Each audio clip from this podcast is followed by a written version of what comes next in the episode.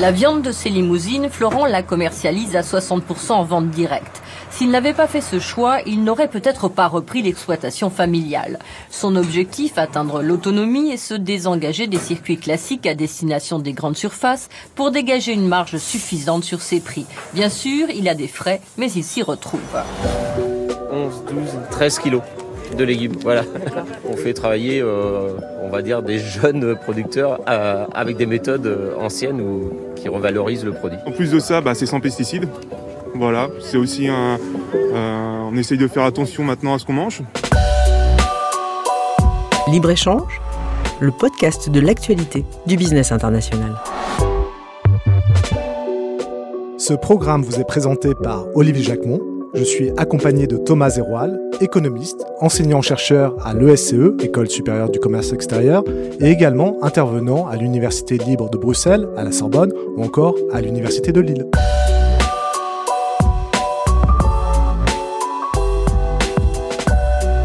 Le Covid a provoqué ponctuellement des ruptures de stock alimentaire dans un nombre important de magasins.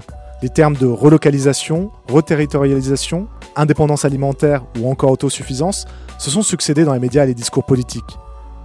Mais cette volonté de revenir à une alimentation locale existait avant la crise sanitaire. Depuis plusieurs années, les sondages d'opinion montrent en effet que les consommateurs sont de plus en plus sensibles à la qualité et à l'origine de leurs produits.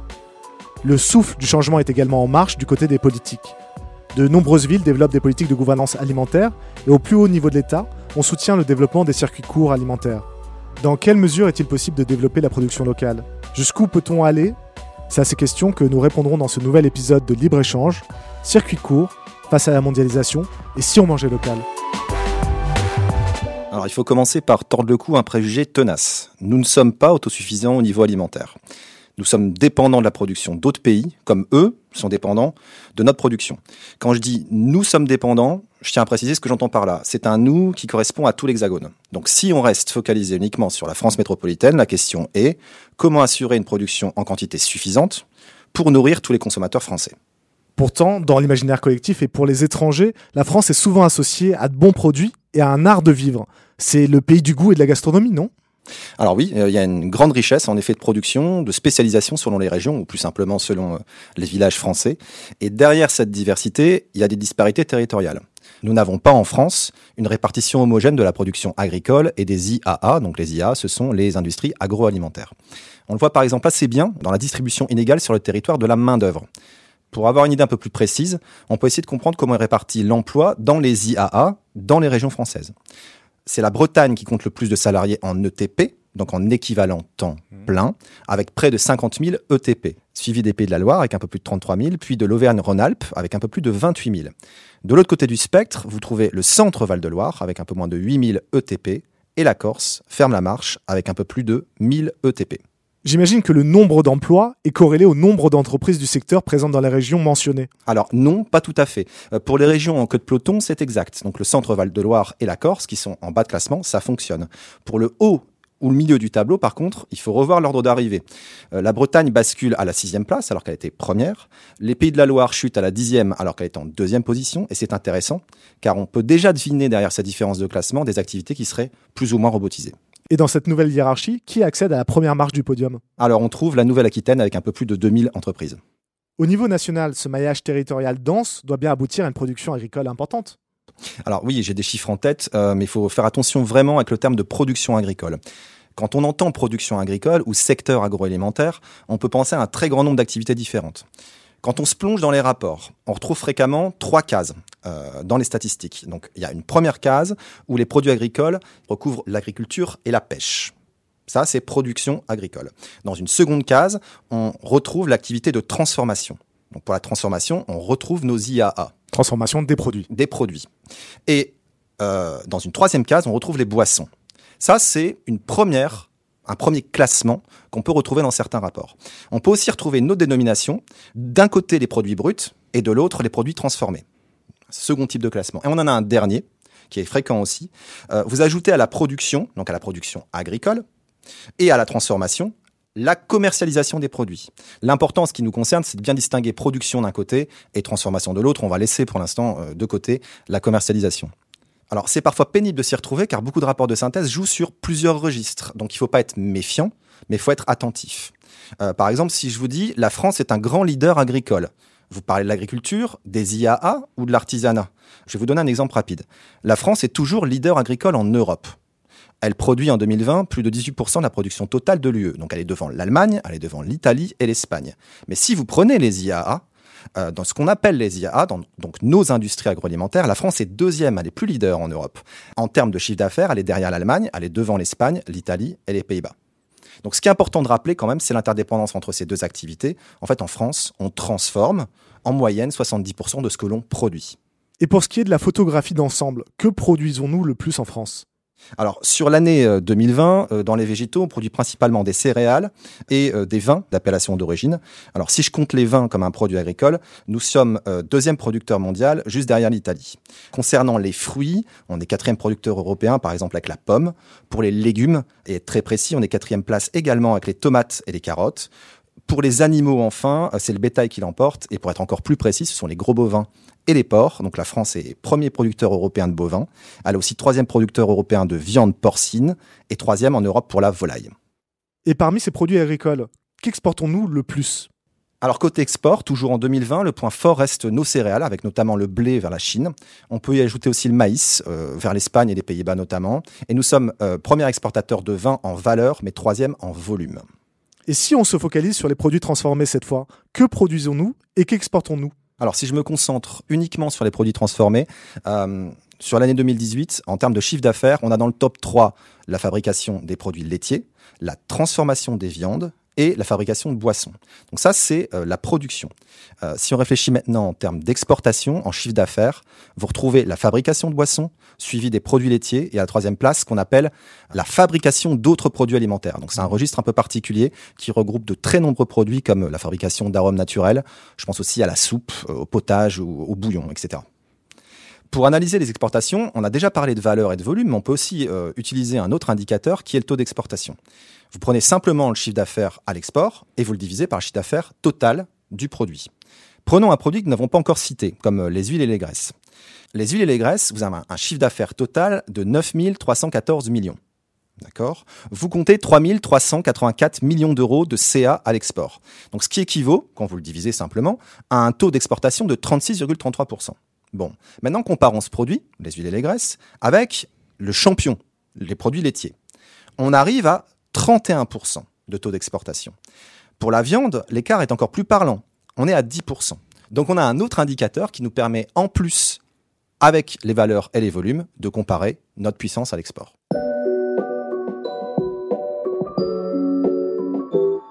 Si l'on revient à la question de la souveraineté alimentaire, Thomas, il ne faut pas regarder seulement ce que l'on exporte, mais également ce que l'on importe. Alors oui, euh, c'est juste, euh, si on veut donner un panorama alors synthétique hein, et ne pas tout détailler par produit, depuis 10 ans, la France est déficitaire avec l'UE et elle est excédentaire avec ce qu'on appelle les marchés des pays tiers, c'est-à-dire le reste du monde. Mais alors, pourquoi on accuse un déficit commercial tel avec euh, l'Union européenne, nos partenaires? Alors, on importe 70% de notre consommation depuis les pays européens. Et si nos importations sont restées stables depuis 10 ans, on ne peut pas en dire autant de nos exportations ces exportations ont, elles, baissé de 8 points, passant de 70% à 62%. Donc ça, ça explique notre déficit. Mais là encore, on pourrait aller plus loin, on pourrait nuancer. Si vous prenez les produits transformés, notre balance commerciale avec l'UE est déficitaire. Par contre, pour les produits bruts, elle est excédentaire. Et ce diagnostic pourrait être étendu aux pays tiers alors non, c'est l'inverse. La France est excédentaire en produits transformés avec les pays tiers et elle est déficitaire avec les produits bruts. Nous nous retrouvons dans le monde, sur les produits bruts, à la neuvième place pour les exportations. Derrière, par exemple, les États-Unis, le Brésil, les Pays-Bas, la Chine, l'Espagne, etc. Euh, sur les produits transformés, la France est quatrième derrière les États-Unis, l'Allemagne et les Pays-Bas. Et surtout, le solde commercial global, lui, reste positif avec les pays tiers, car nos exportations demeurent élevées dans le monde. On voit, n'empêche, que l'objectif d'autosuffisance alimentaire s'éloigne, semble chimérique, aussi bien pour nous que pour nos partenaires commerciaux d'ailleurs. Ouais, alors chacun d'entre nous euh, peut avoir lu ou vu des exemples hein, euh, de villages qui seraient autosuffisants. Euh, ça existe. Mais si on se positionne sur une perspective un peu plus longue, donc nos importations ont presque doublé en 20 ans. Et quand on a compris les volumes nécessaires pour nourrir la métropole, un rappel est tout de même très utile. On ne passera pas facilement et rapidement d'un monde où la production alimentaire est fragmentée sur une échelle internationale à un monde où tous joueraient un niveau de production locale. D'autant que nos habitudes en tant que consommateurs nous rendent très dépendants de l'extérieur pour certains types de produits. Oui, alors nous sommes euh, très faiblement dépendants en ce qui concerne les yaourts, le lait ou pour les pommes de terre ou le sucre. On est un peu plus dépendant pour le poulet, les légumes et les fruits frais. Et on est évidemment très dépendant pour le soja, l'aquaculture et évidemment les fruits tropicaux.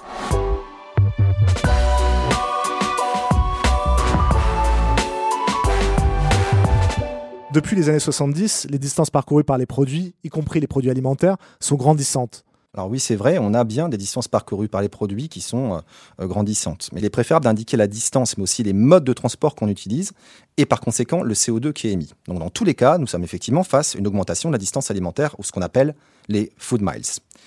Et la problématique face à ça des circuits courts a pris beaucoup d'ampleur ces 20 dernières années. La statistique agricole publique a d'ailleurs commencé à documenter ce phénomène hein, de circuits courts à partir du recensement agricole de 2010. Donc l'étude qui a été publiée sur le sujet indiquait déjà que 21% des agriculteurs étaient en démarche de circuits courts. Et le chiffre d'affaires total réalisé en circuits courts serait passé de 10% à 12%, mais simplement entre 2013 et 2016. Donc c'est vraiment des échelles de temps proches, c'est pas négligeable. Toutefois, cette situation reste très hétérogène selon les productions et selon les territoires. Donc si on détaille juste un peu, on s'aperçoit que le maraîchage s'en sort bien, la viticulture aussi. En culture fruitière, ça fonctionne aussi, mais à l'opposé, on retrouve que 3% de circuits courts dans les grandes cultures. Alors si je cite les grandes cultures, c'est ce qui permet aussi d'apporter une grande partie euh, de nos besoins énergétiques. Donc on voit bien que nous sommes quand même loin d'une reterritorialisation. Et pourtant, les attentes vis-à-vis des circuits courts semblent considérables sur le territoire et de la part de nos concitoyens. Alors elles sont considérables, en plus elles sont euh, diverses et variées en fonction des points de vue. Pour le consommateur, on peut déceler une aspiration à accéder à une alimentation qui serait euh, plus saine, euh, notamment depuis la médiatisation des différents scandales sanitaires. Il y a aussi l'aspect environnemental pour le consommateur. Il voudrait consommer plus responsable en évitant du gaspillage, en évitant de la surconsommation, en réduisant le temps de cheminement euh, des marchandises ou les émissions de gaz à effet de serre. Et puis il y a aussi un effet retour au terroir pour encourager le tissu économique local, payer au juste prix, reconnaître un certain savoir-faire, euh, avoir une meilleure aussi information sur les produits. Ça, c'est côté consommateur. Pour les producteurs, ça peut être euh, de rendre accessibles des produits locaux de qualité au juste prix. Ça peut être aussi de lui permettre à ce producteur de vivre plus dignement, donc de redonner un, débouché qui est motivant, plus éthique. Et ça peut aussi être euh, d'augmenter les échanges avec d'autres producteurs ou avec ses clients ou ses futurs clients. Mais les motivations sont aussi culturelles euh, et varient d'un pays à l'autre. La France, on va plutôt insister sur euh, la qualité des produits. Quant à l'Allemagne, on va plutôt insister sur l'impact sur l'environnement. Donc c'est peut-être important de commencer par définir ce terme de circuit court. Alors on va distinguer le circuit direct, le circuit court et le circuit long ou le circuit traditionnel. Dans le circuit direct, vous n'avez pas d'intermédiaire du tout entre le producteur et le client. Dans ce qu'on appelle le circuit court, vous avez au maximum un seul intermédiaire entre les deux parties. Par exemple, vous allez chez votre boucher qui se fournit directement auprès du producteur. Là, on serait dans un cadre de circuit court. Donc, il faut faire attention, circuit court comprend aussi le circuit direct au maximum un intermédiaire. Ça peut être direct. Et dans le circuit long traditionnel, vous avez au moins deux intermédiaires. Donc le circuit court comprend le circuit direct puisqu'il y a maximum dans le circuit court un seul intermédiaire. C'est ça. le circuit direct zéro.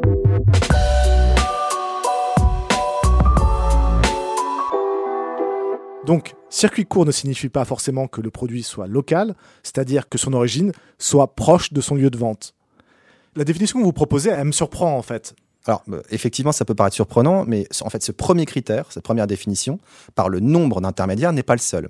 On peut évidemment ajouter un critère euh, géographique.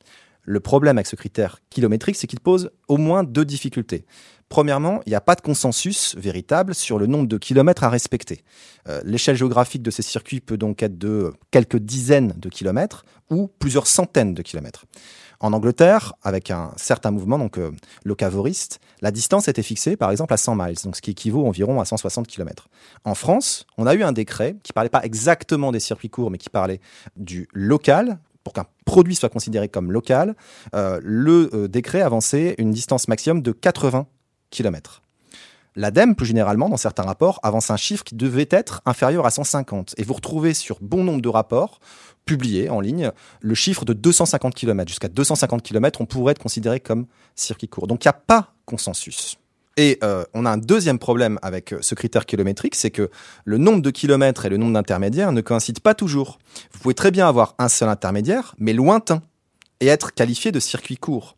Prenez par exemple le cas de certaines ventes sur Internet. À l'inverse, vous pouvez avoir deux intermédiaires tout en étant dans la même région, donc être très proche. Mais je suppose quand même qu'un circuit court, alliant peu d'intermédiaires et proximité géographique, ne peut avoir que des impacts positifs, et notamment sur le plan environnemental. Pour répondre à votre question, oui, une distance réduite entre producteurs et consommateurs devrait logiquement limiter les coûts de transport, les externalités négatives qui sont associées, comme les euh, émissions de gaz à effet de serre ou la consommation d'énergie. Si vous achetez par exemple euh, une partie de vos aliments en local et que vous déplacez à pied ou en vélo ou même en transport en commun, c'est très bien. Et c'est a priori mieux que si vous empruntiez les mêmes modes pour acheter des produits qui viennent du bout du monde. On peut en plus ajouter d'autres arguments euh, en faveur de l'environnement. Les déchets de conditionnement. Dans les circuits courts, vous utilisez généralement moins d'emballage, donc ça fait baisser aussi l'impact environnemental. Et un dernier argument, si vous réduisez le temps entre la production et la commercialisation, vous faites moins appel à des techniques de conservation comme la congélation, qui elles sont très énergivores et émettrices de gaz à effet de serre. Donc ça, ce sont uniquement des indicateurs pour les externalités environnementales. Oui, et au-delà de l'aspect environnemental, on peut aussi considérer peut-être euh, le soutien économique que ça apporte à des producteurs. Alors oui, et bien au-delà, hein, l'objectif de réduire le nombre d'intermédiaires pourrait permettre aux agriculteurs de capter une part plus importante de la valeur ajoutée.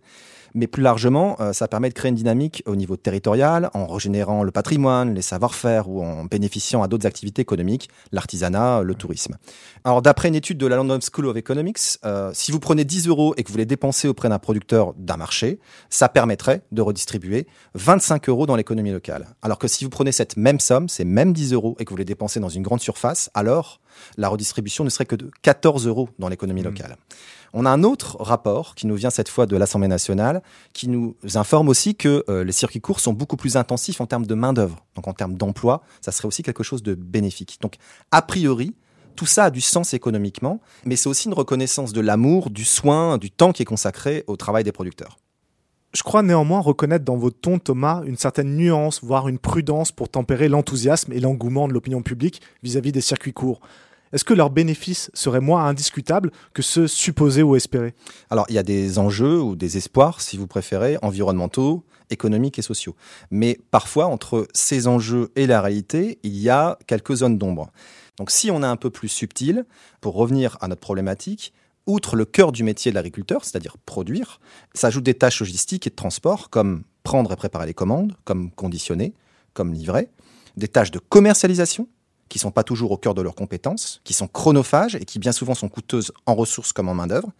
D'autant que ces agriculteurs possèdent généralement peu d'expertise sur la logistique, le plus souvent euh, une formation qui serait faite sur le tas. Sur les effets environnementaux, ce que vous consommez, il a bien fallu le produire. Et sur ce point, le consommateur ne peut pas grand-chose.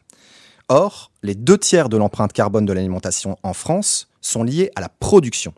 Donc l'enjeu de réduction et d'optimisation du transport est bien réel, mais le mode de production compte pour beaucoup dans le bilan environnemental d'un circuit alimentaire.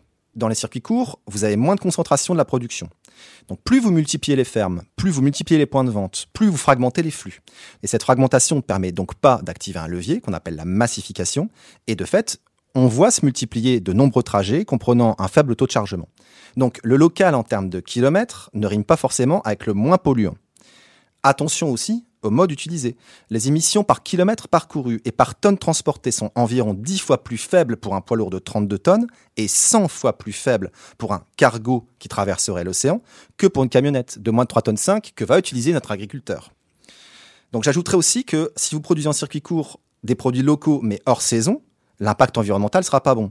L'ADEME nous donne un avis et un exemple très parlant. Une salade qui est cultivée en Allemagne sous serre en hiver aura un bilan euh, en termes de CO2 émis, de la production jusqu'à la consommation, qui serait deux fois plus élevé que le même légume qui serait importé d'Espagne où il est cultivé en plein air.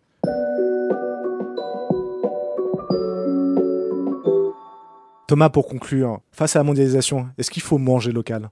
Alors, si la France, euh, on l'a dit, n'est pas souveraine au niveau alimentaire, et que des initiatives comme les circuits courts existent, tout n'est pas parfait dans ces circuits je crois qu'il faut éviter intellectuellement euh, deux choses, deux pièges.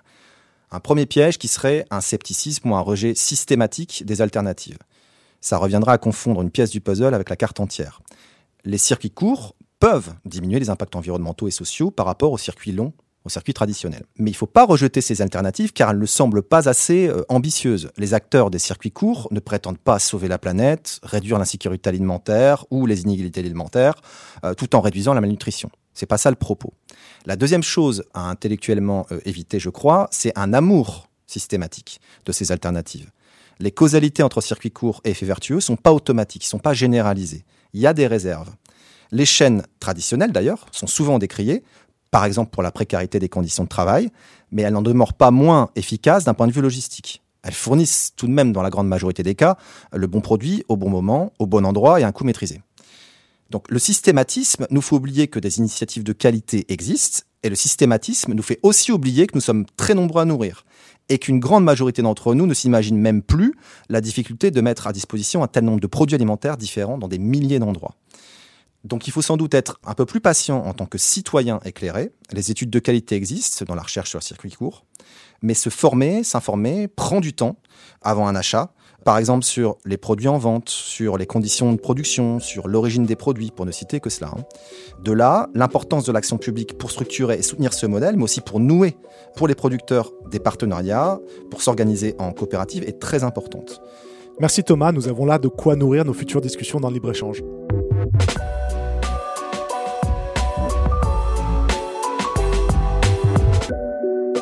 Ce podcast vous a été proposé par le SCE, la Grande École du Commerce Extérieur.